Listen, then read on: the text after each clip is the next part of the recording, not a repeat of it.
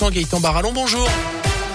Bonjour Jérôme, bonjour à tous. C'est à la une de l'actualité, cette nouvelle agression à Rouen. Trois individus encagoulés et gantés mais non armés ont attaché un couple avec du fil électrique avant de retourner leur appartement. Ça s'est passé vendredi dernier dans le quartier Bourgogne, selon le progrès. Les agresseurs sont repartis avec quelques centaines d'euros et des objets personnels. Des faits qui surviennent 15 jours après la très violente agression de la rue Mulsan. Déjà à Rouen, 3000 euros avaient été dérobés.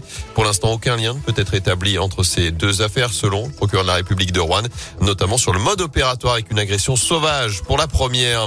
Dans l'actu également, les suites de l'accident de chasse ce week-end en Haute-Loire. Un randonneur de 68 ans a été touché par un coup de feu avant-hier sur la commune de Bozac, atteint au niveau du bras et du dos par une dizaine de plombs. Il a pu sortir de l'hôpital dimanche soir, selon le progrès.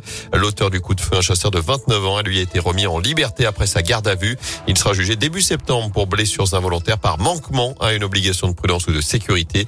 Il risque jusqu'à 3 ans de prison et 45 000 euros d'amende. Chez nous également, cette première mondiale, 4 lions ont quitté cette nuit le zoo de Saint-Martin-la-Plaine. Trois femelles et un mâle transférés en ce moment même du refuge de Tonga, terre d'accueil chez nous, jusqu'en Afrique du Sud où les félins vont rejoindre une grande réserve protégée. Direction d'abord Paris puis Doha avant Johannesburg. Arrivée prévue demain. Un transfert prévu depuis deux ans mais retardé à cause de la crise sanitaire.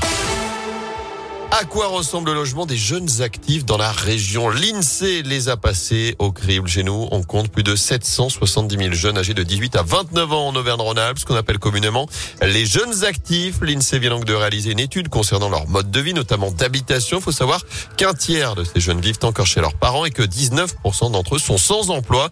Les précisions concernant les autres marqueurs de cette étude avec vous, Johan Paravi. Première chose à noter, les jeunes qui vivent en zone rurale occupent plus souvent leur logement seul que ceux qui vivent dans les zones urbaines, des logements plus grands également à la campagne. 61% des moins de 30 ans vivent dans une maison, alors qu'ils ne sont que 4% en ville. Il existe aussi des disparités entre hommes et femmes. Valérie Vanel de l'INSEE. Si on regarde globalement, les hommes vivent plus fréquemment chez leurs parents. Ils sont à 38%, euh, soit 13 points de plus que les femmes. Et même au sein des grandes villes d'Auvergne-Rhône-Alpes, le comportement des jeunes est différent. Vous avez 85% des jeunes dans les communes de Clermont-Ferrand, euh, Grenoble et Lyon qui habitent dans leur propre logement. Et euh, vous avez par contre Saint-Étienne qui est la seule euh, métropole à avoir moins de 70% de ces jeunes dans leur propre logement. Dernier chiffre à retenir, 24% des jeunes actifs de la région sont propriétaires avec un âge moyen de 27 ans pour l'achat d'un premier logement. Et concernant la colocation, 5% des jeunes ont été séduits par ce mode de vie.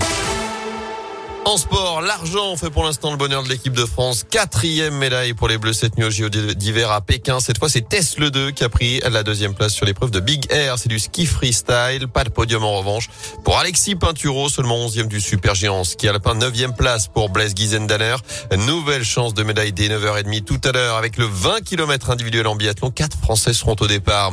Du foot à suivre également aujourd'hui le coup d'envoi ce soir des quarts finales de la Coupe de France. Monaco-Amiens à 21h. Demain, duel de National 2 Versailles se rendra à Bergerac, tombeur des Verts en huitième de finale. Bergerac et ses deux Stéphanois, Samir Bakir et Antoine Letiévent. Enfin, rebond attendu pour Saint-Chamond après sa défaite vendredi dernier face à Saint-Quentin. Le leader Pro B se déplace à Antibes ce soir pour la 19e journée de championnat. Ce sera à partir de 20h30.